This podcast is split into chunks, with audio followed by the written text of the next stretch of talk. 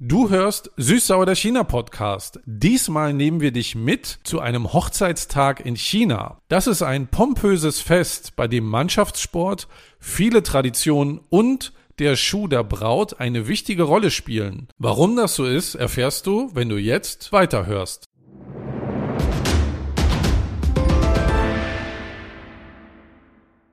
Gu bu jie, yi bu song, jie wenn ihr auch nur Chinesisch verstanden habt, dann seid ihr hier richtig. Herzlich willkommen zu Süßsauer der China Podcast. Ich bin Steffen und an meiner Seite ist wieder einmal. Hallo, ich bin Yang.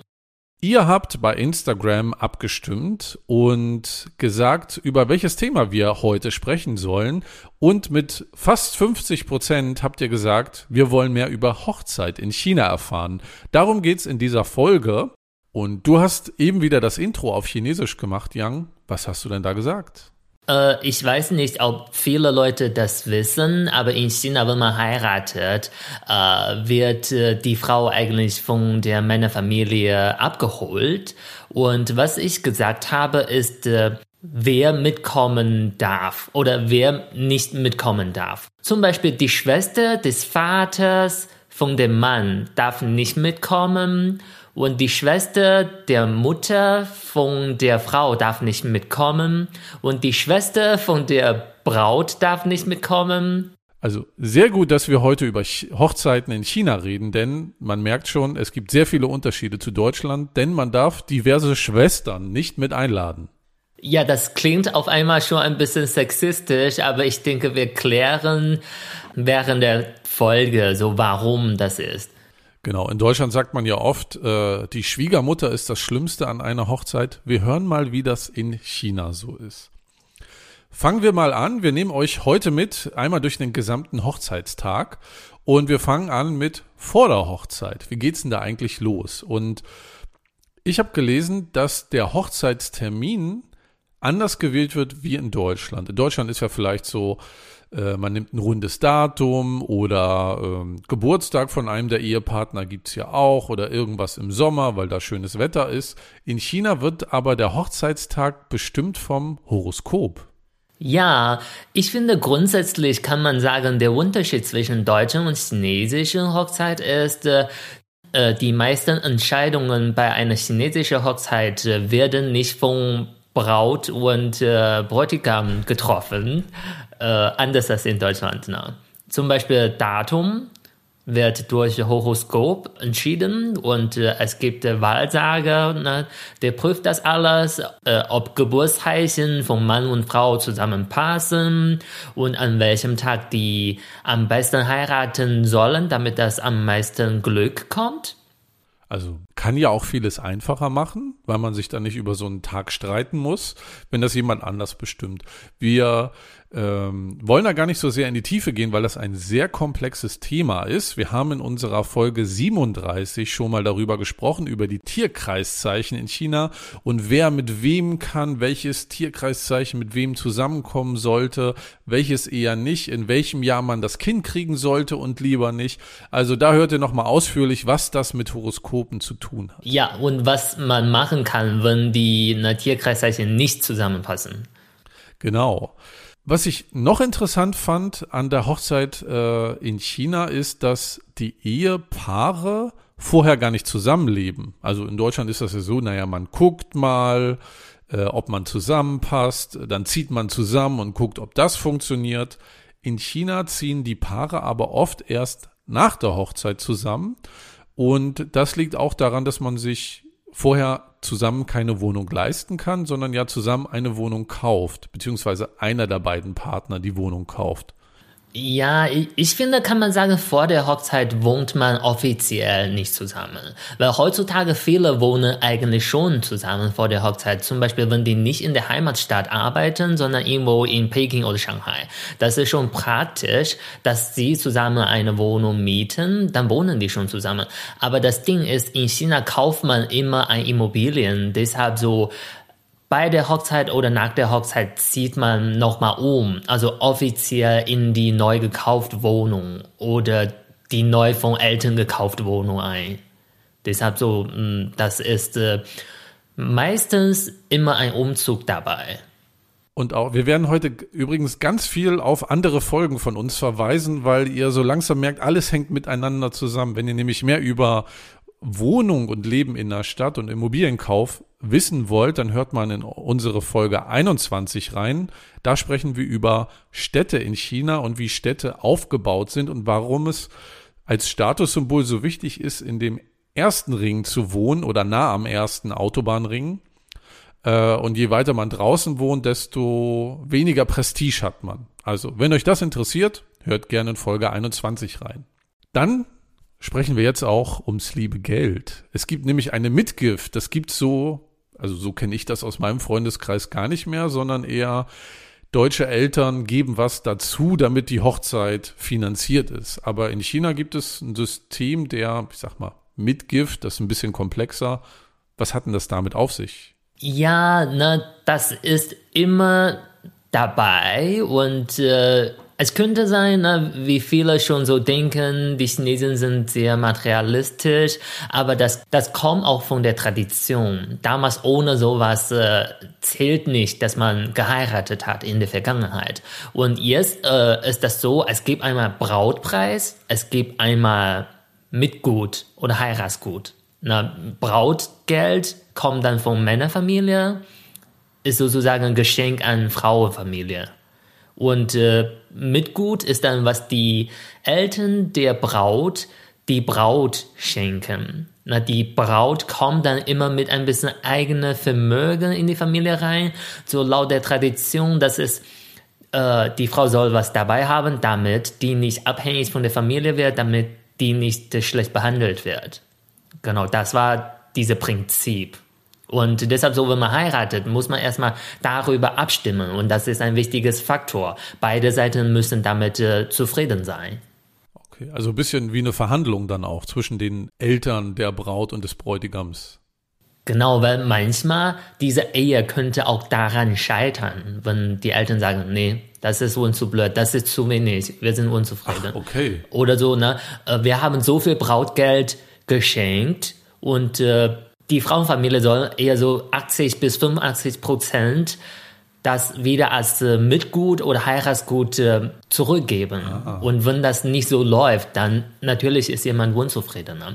Und äh, außerdem gibt es auch noch so, das heißt, äh, Sanjin, also drei goldene Sachen. Das muss auch die Männerfamilie an die Braut schenken. Welche, welche sind das? Es gibt zwei unterschiedliche Varianten, so entweder Kette, Armband, so aus Jaden oder sowas. Mhm. Und, äh, oder aus Gold, also stimmt, aus Gold. Äh, und äh, Goldring.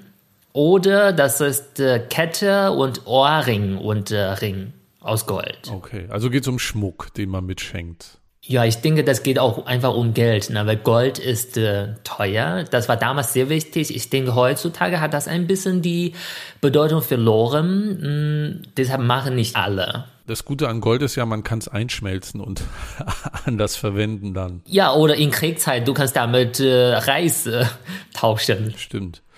Ihr hört hier schon raus, es geht auch ein wenig um Statussymbole. Ihr werdet auch im Verlauf der, dieser Folge erfahren, woher das kommt. Das ist nämlich so traditionell historisch begründet. Jetzt hast du ja gerade gesagt, die Männerfamilie gibt Geld an die Frauenfamilie und die Frauenfamilie gibt Geld an die Braut. Kommen wir jetzt zum schönsten Tag im Leben eines Menschen. Das ist nämlich der Tag, in dem man Süßsauer der China-Podcast für sich entdeckt. Und der zweitschönste Tag im Leben ist der Tag, wo man heiratet. Vielleicht für viele Menschen. Wie läuft denn das ab, Yang? Du hast im Intro schon gesagt, Schwestern von sind ausgeschlossen. Wer darf dann überhaupt kommen? ja, erstmal, ich muss mich selber korrigieren. Die Schwestern, die dürfen mitkommen, also zur Hochzeit. Aber wenn zum Beispiel die Braut abgeholt wird und die Braut von Brautfamilie zu Männerfamilie geht, da dürfen bestimmte Schwestern nicht mitfahren. Aber wenn zum Beispiel am Ende es gibt noch eine Feier, wo alle zusammen essen, da dürfen die trotzdem dabei sein ja, dürfen die, das klingt, ja, die werden auch dabei sein. Womit ist das denn begründet, dass gewisse Schwestern nicht mitkommen dürfen? Also es geht äh, eigentlich um zwei Prinzipien. Erstens in China, es gibt sehr viele Vokabeln mit gleicher Aussprachen, aber unterschiedliche Zeichen und Bedeutung. Jeder, der schon mal Chinesisch gelernt hat, weiß das und ich scheitere regelmäßig dran. Genau, deshalb so kleiner Exkurs. Na, in China, in Deutschland, man sagt einfach Tante, aber in China unterscheidet man noch zwischen äh, Schwester vom Vater, Schwester von Mutter. Und Schwester vom Vater, das ist äh, äh, eine Tante. Das ist eine Tante und das heißt, das heißt auf Chinesisch Gugu. Gugu. Also Gu ist die Schwester deines Vaters und das hatte die gleiche Aussprache wie Gu Dan, Gu Du, einsam. Ah. Deshalb so, wenn ein einsam klingende Tante dabei ist, das ist Unglück, ne? Und die Schwester der Mutter, das ist I. Und I hat auch dieselbe Aussprache wie Huai, Zweifel. Deshalb so, wenn ein Zweifel klingende Tante dabei ist, man vertraut sich dann nicht mehr. Das ist auch Unglück. Und äh, Schwester, eine ältere Schwester, das ist Jie. Und die Aussprache klingt auch wie Ausleihen. So Geld ausleihen. Das ist auch Unglück. Ne? Wenn, wenn so eine Schwester dabei mitfährt, dann müssen die Leute nachher viel Geld ausleihen, die werden arm. Das ist Unglück. Oha, da merkt man wieder, der Aberglaube in China äh, ist weit verbreitet, aber ich finde das also ich finde das total schlüssig und äh, gut, dass man gewisse Leute ausschließen kann. Äh, aber ich finde das spannend mit den, mit den Namenssymbolen. Man kann auch einfach sagen, du, du bist zwar nur ein Freund von mir, aber du, ich sehe dich immer als meine Tante. Und aber leider, na, du bist meine Tante-Figur, ich kann dich nicht einladen. na, ich weiß nicht, ob das zu kompliziert klingt, aber wenn ihr dieses Chinesisch-Dings nicht versteht, äh, denk einfach daran, Unglück, Unglück, Unglück, deshalb. Genau. Ne?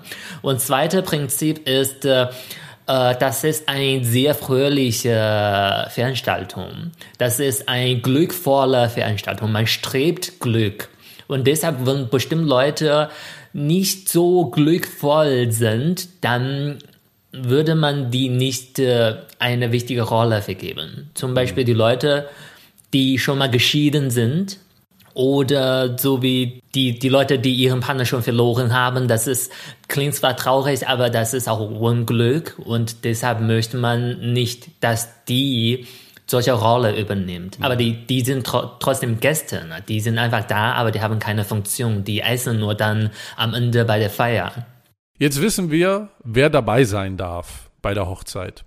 Und jetzt geht es darum, der Bräutigam holt die Braut ab. Und ich habe ein Video gesehen, ähm, dass der Bräutigam gar nicht so einfach in die Wohnung des, der Braut und der Eltern der Braut kommt, weil von innen wird die Tür zugehalten. Genau, also erstmal kurz erklärt. Du hast gesagt, die Bräutigam holt die Braut ab. Und das ist so, ne? die fahren von Bräutigam-Familie los und holen mit einer Truppe die Braut ab oder die versuchen die Braut abzuholen. Und die Brautfamilie oder na, wie heißt das, Breastmaid, ähm, Trauzeuge, Trauzeuge von Braut, die haben die Funktion, diese Abholen zu verhindern. Und na, wenn das alles geklappt hat, dann wird die Braut trotzdem wieder mit einer Truppe von Brautfamilie abgeholt und die fahren zusammen zur Bräutigamfamilie. Also das ist diese Prozedere. Okay. Klingt ein bisschen kompliziert, aber wir sind erstmal dabei, ne, die der Mann muss in die Wohnung der Frau kommen. Genau, und die Frauen wollen das erstmal nicht. Ja. Das geht ein bisschen um so, je länger die das verhindern können, desto mehr Glück die Brautfamilie kriegt. Aber ich finde, das ist so ein fine line inzwischen. Du musst aufpassen, dass nicht irgendwann der Bräutigam aufhört und sagt, ja, und meinte, also ich glaube. So Leute, das ist mir jetzt zu doof, tschüss. Na, das ist auch selten, aber passiert. Habe ich schon äh, in der Zeitung oder sowas gelesen. Äh, okay, also wenn man verhindert, also der Mann muss sich Zutritt zur Wohnung der Frau verschaffen, aber das Team Braut darf nicht zu engagiert sein, weil sonst kann auch sein, dass der Bräutigam wieder abhaut. Genau. Du hast eine Funktion da, um diesen Prozess ein bisschen zu verlangsamen, aber Ne, das heißt nicht, du hast gewonnen, wenn, wenn die Braut gar nicht abgeholt wird. Das ist kein Wettbewerb. Ne? da Deshalb gibt's Ärger mit den Brauteltern. Genau, das ist einfach, das geht um Spaß haben, das geht um Glück haben, ne? aber man muss aufpassen. Äh, das klingt ein bisschen sehr schwierig, aber vergiss nicht, der Bräutigam hat auch seine Trauzeuge. Und die sind dabei, um ihm wieder zu helfen, damit die doch schneller reinkommen können. Also es gibt zwei Mannschaften, quasi Team Braut, Team Bräutigam. Und ich habe in einem Video gesehen, damit der Mann durch die Tür kommt, schiebt er äh, unten rote Umschläge durch, in, der, in denen Geld ist. Und Team Braut nimmt diese Umschläge und entscheidet irgendwann, das ist jetzt genug Geld, wir machen die Tür auf und der Bräutigam kommt dann in die Tür rein. Ja, aber das geht nicht nur um Geld. Ne? Also so. das klingt ein bisschen sehr wie ein Verkauf und Handel. Äh, ich meine, wir haben schon von Mitgift gesprochen. Das klingt auch, ist auch ein bisschen sehr traditionell. Aber was steckt dann in diesen Umschlägen drin? Ja, da steht schon Geld drin. Das ist dann an die Trauzeuge vom Braut. Ähm, das mag man schon sehr häufig, aber das ist eher so wie ein kleiner äh, ein kleines Cheating. So, ich besteche ah, okay. euch. Ne? Ein bisschen Schmiermittel, damit man reinkommt. Genau, genau. Ja. Zum Beispiel, weil die Trauzeuge von Braut, die geben schon unterschiedliche Aufgaben.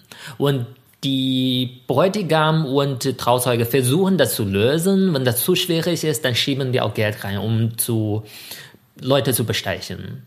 Ich glaube, bei der Hochzeit meiner Schwester, die Aufgabe war so, mein Schwager sollte singen. Also spätestens da würde ich gehen, weil ich kann nicht singen und das wäre mir zu peinlich. Ja, ich glaube, das ist meinem Schwager ziemlich schwer gefallen. Am Ende hat er zwei, dreimal diese Kinderlied gesungen, zwei Tiger. Sonst gibt's noch zum Beispiel, man isst was Bitteres oder was Scharfes. Äh, zum Beispiel Chilisauce isst man oder man isst Bittermelone, um zu zeigen, trotz aller Bitterness und ja. trotz der Schärfe möchte ich mit dir zusammen sein. Und ich habe auch ein Spiel gesehen, ähm, du stützt, also du liegst auf dem Boden, stützt dich mit den Händen ab und musst mit einem Stift im Mund Hanse, also Schriftzeichen malen. Weiß nicht, was er da gemalt hat, deinen Namen oder so. Äh, das war auch sehr schwierig. Und das sind ja alles nur die Spiele, um überhaupt erstmal zur Braut zu kommen. Wir kommen gleich dazu. Auf der Hochzeit selber finden ja auch noch Spiele statt. Und wenn all diese Spiele durchgespielt sind, dann ist man im Hochzeitszimmer. Die Braut sitzt oder liegt im Hochzeitszimmer, geschmücktes Zimmer, in Rot natürlich, chinesische Glücksfarbe. Und Dort geht es dann am Ende darum, vielleicht noch ein Spiel zu machen. Äh, der Bräutigam muss nämlich den Schuh der Braut finden, bisschen wie bei Aschenbrödel, äh, und den Schuh dann anziehen und dann können sie endlich gemeinsam los zur Hochzeit. Aber weißt du warum? Warum Schuhe? Damit sie vielleicht los, losgehen können zusammen. Also nein, weil die Frauen sollen eigentlich nicht gehen. Die, die werden diese Tag nur getragen auf dem Weg. Ach. Äh, deshalb so, das geht nicht um, zieh, zieh dir deine Schuhe an, wir gehen los. äh, nicht so. Guck mal, ich bin sehr pragmatisch unterwegs, ja. genau. Oder, ja, zieh dir deine Schuhe an. Was? Du hast das versteckt? Keine Sorge, ich habe ein paar mit, zieh diese an. nee, das geht nicht darum, ne? nicht um Schuhe, sondern Füße waren damals grundsätzlich sehr privat für Frauen. Und damals war auch eine schöne Schönheit, dass die Frauen super Mini-Füße hatten. Die haben doch immer ihre Füße gewickelt. Ja, genau, bandagiert, ja. Genau, das geht auch um die Prüfung. Ich prüfe mal, ob deine Füße überhaupt so klein sind. Ah. Und auch, das ist so ein bisschen ein sexuelles Symbol, Fuß. Ich habe deinen Fuß angefasst. Du bist jetzt meine Frau. So okay. ein bisschen. Auch aus einer Zeit, wo Frauen sich wahrscheinlich noch ähm, mehr bedeckt haben mit Kleidung als heutzutage äh, und das dann schon was sehr Privates war, das war ja in Deutschland auch so, man hat den Knöchel der Frau gesehen und das war schon, als wenn man heute Hotpants trägt oder sowas und einen Tanktop. Äh, und das war der Knöchel der Frau damals ein Symbol für, wie du sagst, Erotik, Sexualität. Ja, und äh, das ist einfach aus einer Zeit. Damals äh, haben die Frau und der Mann sich äh, vorher noch nie getroffen vor der Hochzeit. Das kam von so einer Zeit. Also trägt der Mann jetzt die Frau raus und vor der Tür wird's richtig laut, habe ich in ein paar Videos gesehen. Da wird richtig geböllert, richtig Lärm gemacht und getrommelt zum Teil auch. Genau, Böller ist einfach soll Glück bringen. Das ist auch wichtig, dass Böller nicht äh, aufhört, bevor man schon ankommt. Das ist Unglück. Deshalb so muss muss man aufpassen. Böller geht laut, laut, laut und man kommt schon rein, dann Böller hört erstmal auf. Und dann geht's zur Familie des Mannes und da gibt's eine Teezeremonie. Welche Bedeutung steckt denn dahinter? Es gibt eigentlich zwei Teezeremonien, einmal bei der Brautfamilie, einmal bei Bräutigamfamilie. Und das geht eher um, ich schenke dir eine Tasse Tee ein na, und ich äh, heb das so hoch über meinen Kopf und äh, ich mache mich selber niedrig und äh, du kriegst diese Tee. Das ist aus Respekt. Dann gibt's noch so, man nennt die Eltern jetzt um. So, das geht hauptsächlich darum. Jetzt viele machen diese Teezeremonie nicht mehr, sondern die, die sagen einfach, es gibt immer einen so Master of Ceremonies dabei, so einen Moderator, der sagt, okay, jetzt wir sagen mal, der Bräutigam nennt jetzt offiziell die Eltern der Braut Papa und Mama. Das ist diese Ziel von dieser Zeremonie. Das ist bei meiner Schwesters Hochzeit auch passiert und mein Vater war so nervös und äh, bevor mein Schwager überhaupt Papa gerufen hat, hat mein Vater schon zweimal äh, geantwortet. äh, war ein bisschen süß, ja. Ja, da äh, ist man nah an Emotionen auf der Hochzeit und äh, wir kommen ja gleich zum Fest, wie das Fest abläuft. Das ist schon sehr komplex in, in China. Dann geht's los für Braut, Bräutigam, die Familien, die Trauzeugen und alle Schwestern, die vorher nicht dabei sein sollten, dann die gehen jetzt zum Fest. Und das Fest, äh, also das Hochzeitsfest in China, ist ziemlich groß. Also 100 Gäste ist eigentlich das Minimum, die da kommen dürfen. Und es wird gerne auch mal größer, habe ich so gelesen. Und wer kommt, definieren zum Großteil die Eltern, zum Kleinteil das Brautpaar. Ist das so korrekt? Ja, ich würde so vermuten, weil das geht auch, das ist nicht nur eine freuliche Veranstaltung, sondern auch eine wirtschaftliche Veranstaltung. Es ist bisher sehr viel Geld von links nach rechts gegeben worden, ja. Ja, also ähm, na, das ist nicht nur Show, sondern auch Geschäft. Das Ding ist einfach, die Eltern selber, die haben durch ihre Leben schon so viel Geld an Hochzeit geschenkt und das ist ihr Chance, diese Geld wieder zurückzukriegen. Deshalb praktisch ist das so, solange die Eltern bei jemand auf der Hochzeit waren, werden die jetzt auch eingeladen, damit die kommen und das Geld schenken. Wir werden auch demnächst mal eine Episode nur über Geld in China machen. Da geht es auch um Geschenke und welche Summen man verschenken soll, warum die Zahl 8 zum Beispiel bei Geldgeschenken wichtig ist als Glückszahl. Ähm, da werden wir nochmal näher drauf eingehen, aber äh, es soll sozusagen so sein, man hat bis zur Hochzeit der eigenen Kinder immer anderen Geld geschenkt und jetzt lädt man alle ein, damit die einem Geld zurückschicken. Und meistens ist das ja ungefähr dieselbe Summe oder ein bisschen mehr wie das Geld, was man selber geschenkt hat. Geld spielt eine große Rolle, das hat aber auch eine bestimmte Bedeutung. Es geht auch um zu zeigen, welchen Status man hat. Es geht um Statussymbole. Man will den, den Wohlstand, den man hat, vor allen Dingen die Eltern der Braut und des Bräutigams wollen zeigen, wir haben es geschafft. Und deswegen ist halt alles so groß, zum Beispiel bei der Hochzeit. Und deswegen legt man so viel Geld, äh, so, und deswegen legt man so viel Wert auf Geldgeschenke auch. Genau, und ich finde, das ist auch, du hast gesagt, äh, größtenteils treffen die Eltern diese Entscheidung, zum Beispiel wer eingeladen wird oder wo man diese Hochzeit hat und wo feiert man und sowas. In Deutschland ist das anders, aber ich finde, man muss auch daran denken, in China wird die Hochzeit äh, auch größtenteils von den Eltern finanziert. In Deutschland ist eher, das ist meine Hochzeit und ich treffe die Entscheidung, ich entscheide, wie groß das sein soll und so. Ich erfülle mir einen Traum. Ist ja auch oft so bei Hochzeiten. Kannst du eigentlich sagen, wie teuer ist eigentlich so eine Hochzeit in China mit dem, was wir schon gehört haben, wie das losgeht mit diesen 100 Gästen? Ich kann das nicht sagen, aber meistens, die passen auch auf, die erwarten schon, wie viele Leute die einladen und dann können die schon ungefähr rechnen, wie viel Geld die von den Gästen bekommen, weil das ist zwar nicht der klare Preis, aber es gibt eine, eine unsichtbare Regel.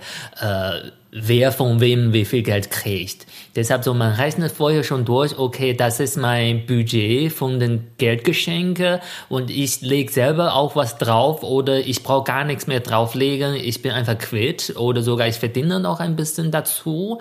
Ähm, das kann man einfach selber entscheiden, wie viel Budget man dafür haben will oder was für eine Zeremoniefirma ich hole, was für eine, eine Moderator dabei sein soll und äh, ist eher ein super großer Feier? Ist es traditionell?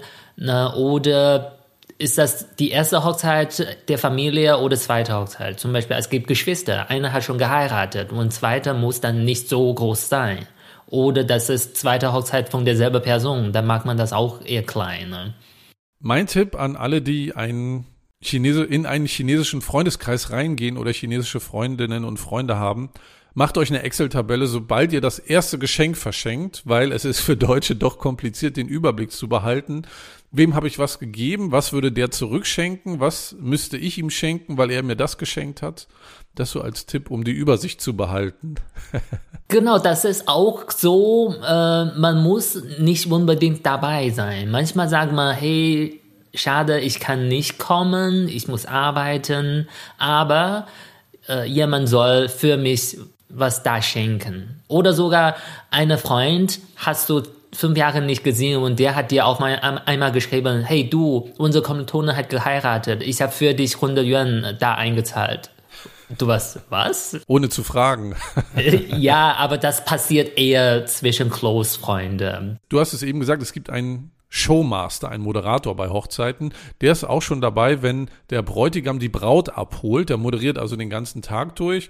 Und ich habe auch Bilder von Hochzeiten gesehen, das ist nochmal eine andere Liga als deutsche Hochzeiten. Es gibt einen Moderator, es gibt einen Fotografen, es gibt eine Bühne mit rotem Teppich, es gibt äh, oft auch Videos, die im Hintergrund laufen vom Brautpaar oder was anderes. Es gibt eine richtige äh, Bühnenbild, habe ich gesehen. Der ganze Saal ist geschmückt, natürlich alles in Rot überwiegend. Und das ist schon opulent und das ist wirklich eine Show, die da stattfindet. Und es gibt auch wieder Spiele die während der Trauung stattfinden. Und du hast da so einen ganz besonderen Moment mal erlebt mit einem Schleier, der durch die Luft geflogen ist. Ich habe das nicht selber erlebt. Also ich finde, das ist schon lustig, aber bescheuert. Deshalb so äh, war ich. Aber es war der Traum einer Braut. Ich sag mal so, ich war froh, dass keine weiße Schleier durchgeflogen ist und auf mein Schwesters Kopf gelandet hat, weil das fand ich schon ein bisschen peinlich. Ähm, aber das als dritte Person zu gucken ist schon ziemlich lustig. Also, wenn ihr Lust habt, könnt ihr bei YouTube mal suchen Chinese Wedding Flying Veil und dann seht ihr mal, was ich meine. Also grundsätzlich passiert einfach so, ne, dieser Moderator oder Showmaster sagt, okay, jetzt, ne, wir sehen, die schöne Braut steht auf der anderen Seite und gleich kommen sie zu dem Mann, die Liebe ihres Lebens, bla bla bla. Etwas wird erzählt und dann kommt Musik und dann dun, dun, dun, dun, schöne Musik und äh, verliegt langsam so eine weiße, dünne Schleier durch den Raum und dann landet äh, auf den Kopf der Braut.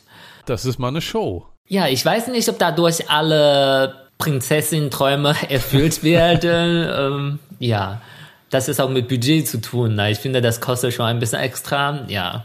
Ja, oder du bist halt geschickter Hobbybastler und hast so zwei Angelsehnen und dann ziehst du da dran und dann kommt der Schleier dann geflogen. So geht's ja auch, die Low-Budget-Variante. Ja, oder Low-Budget-Spiele auch. Also mein Lieblings war eigentlich immer als Kinder das auf Hochzeit zu sehen, zum Beispiel Braut und Bräutigam sollen zusammen ein aufgehängte Apfel äh, beißen und dann, wenn die das beißen, dann wird dieser Apfel weggezogen und dann küssen die sich.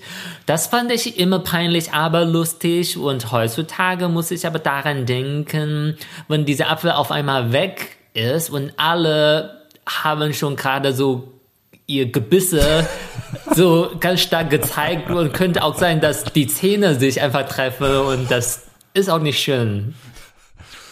Nachher fehlt da noch ein Stück, also das ist ja auch nicht gut, ja. Ich habe, äh, was ich in einem Video gesehen habe, ist Eine Braut war hinter einer weißen Wand, die von hinten beleuchtet war. Das war also fürs Publikum eine Art Schattenspiel. Und ich glaube, ihre Mutter war bei ihr. Zumindest hat jemand sie geschmückt, so eine kleine Krone aufgesetzt, einen Schleier aufgesetzt. Das war ein Schattenspiel. Der Bräutigam stand dann auf der Bühne, hat das gesehen. Dann ist die Braut aufgestanden. Diese Leinwand ist hochgefahren und sie war dann auf einmal auf der Bühne und ist zum Bräutigam gegangen. Das ist auch ein Prinzessinnen-Moment. Ich glaube, das ist bei deutschen Hochzeiten auch so, dass sich da viele Träume erfüllt werden, einmal ein Prinz oder einmal eine Prinzessin zu sein. Ist legitim. Jeder, wie er mag und wie man hier in Köln sagt, jeder Jack ist anders. Ganz genau. Also wir haben eben schon mal grob durchgesprochen, äh, was da auf Hochzeit passiert ist, aber das ist einfach so komplex, so kompliziert. Es gibt so viel, was wir nicht erzählt haben. Zum Beispiel, na, wenn die Bräutigam-Familie kommt, was sollen die mitbringen? Äh, und äh, wenn die fahren, wie fahren die denn? Na, kurz hier beschrieben, die sollen eher eine sehr flache Weg fahren, weil in der Ehe soll keine Uneheblichkeit geben und die dürfen keinen Rückweg machen, weil das ist ein Weg, der immer nach vorne geht. Die sollen an kein Krankenhaus vorbeigehen, an kein Friedhof vorbeigehen, weil das ist nichts mit Glück zu tun ne? und sowas. An keinen Schwestern vorbeigehen, vorbeifahren, weil das Zweifel und, und Unglück bringen kann. Ja, sowas. Und äh, wenn die zu Bräutigamfamilie gehen, die Braut bringt eigene Bettdecke mit. Die wurde vom Brautfamilie selber gemacht. Das ist auch mit Glück zu tun, wenn man das näht. Man lädt jemand ein, die besonders glückvoll ist und die näht diese Bedecken zusammen mit ein Rotfaden. Das darf ah. nicht gewechselt werden, sondern in China sagt man 千里姻缘一线牵. So die Liebe ist durch eine rote Faden, durch eine rote Draht zusammengebunden. Deshalb, das darf nur eine Draht sein. Na, sowas super viele aufzupassen. Und diese Hochzeitszimmer muss vorher schön geschmückt werden und vorher sollen zwei, drei Kinder darauf gerollt haben, die passende Tierkreiszeichen haben, damit na, Glück und damit diese Ehepaar bald auch so süße Kinder kriegen. Und im Zimmer soll auch Hochzeitslicht brennen, ganze Nacht oder zwei, drei Tage lang. Ne? Das ist super komplex und äh, je nach Region ist das anders. Manchmal soll auch äh, Bräutigam ein Stück rohes Fleisch mitbringen, weil die Braut einfach ein Stück Fleisch ist, das von Eltern abgefallen ist. Das klingt aber jetzt nicht so romantisch, ehrlich gesagt. Das klingt aber schöner weiß, auf Chinesisch. Das klingt okay. schöner auf Chinesisch. Man sagt Xintoro, das ist äh, ein Stück Fleisch an meinem Herz. Das klingt deutlich besser. Ja, ja, genau. Ich meine, in Deutschland würde dann der Bräutigam kommen und so ein Kilo Hack dann einfach hinschmeißen. Und mit Knochen, weil ah. ich nehme dein Fleisch am Herz weg, aber die Liebe ist trotzdem mit Knochen verbunden. Das klingt so romantisch. Das ist äh, äh, blutige, rohes Fleisch, aber ist eine schöne Botschaft. Eine Sache finde ich aber sehr modern aus deutscher Perspektive, dass die Braut ihren Namen behalten hat nach der Hochzeit und nicht automatisch den Namen des Mannes angenommen hat. Ja, ganz genau. Und ich finde, ist auch ganz gut so. Das war der kleine Einblick in vielleicht den schönsten Tag im Leben eines Menschen, die Hochzeit. Auf jeden Fall haben wir gemerkt, es ist ein sehr ereignisreicher Tag. Auf unserem Instagram-Account China-Podcast hatten wir euch ja gefragt, zu welchem Thema ihr mehr erfahren wollt. Ihr habt abgestimmt Hochzeit. Das Thema haben wir euch gerade erklärt. Wir hatten aber auch nach anderen Themen gefragt, zum Beispiel, ob ihr mehr über Prüfungen erfahren wollt, Bräuche bei Prüfungen, Bräuche bei der Geburt oder Bräuche beim Tod in China. Und dazu werden wir in den nächsten Folgen auch nochmal was sagen, weil wir finden, da gibt's auch noch ganz viel zu erzählen und viele Unterschiede zu Deutschland. Wir lassen euch dran teilhaben, zum Beispiel auf Instagram China-Podcast. Dort findet ihr jetzt auch übrigens jeden Monat Film- und Serientipps auf Chinesisch. Wir haben im Januar schon einmal gepostet und auch jetzt im Februar. Schaut mal rein, da sind sechs Tipps schon zusammengekommen, auch von euch aus der Community. Und äh, wenn ihr mehr wollt als Süßsauer den China-Podcast, dann könnt ihr euch die Serien anschauen, um mehr China-Feeling zu kriegen. Wenn dir Süßsauer der China-Podcast gefallen hat, dann empfehle ihn bitte weiter und hinterlasse uns auch gern eine positive Bewertung in dem Podcast-Player, in dem du uns hörst. Weitere Informationen, ein Video zum Thema Hochzeit und den Link zu unserer neuen Webseite packen wir in die Show Notes. Guck doch da mal rein. Eine neue Folge kriegst du am letzten Sonntag im Monat. Wir freuen uns, wenn du wieder reinhörst. Ich bin Steffen und sage Tschüss. Ich bin Yang und sage 再见。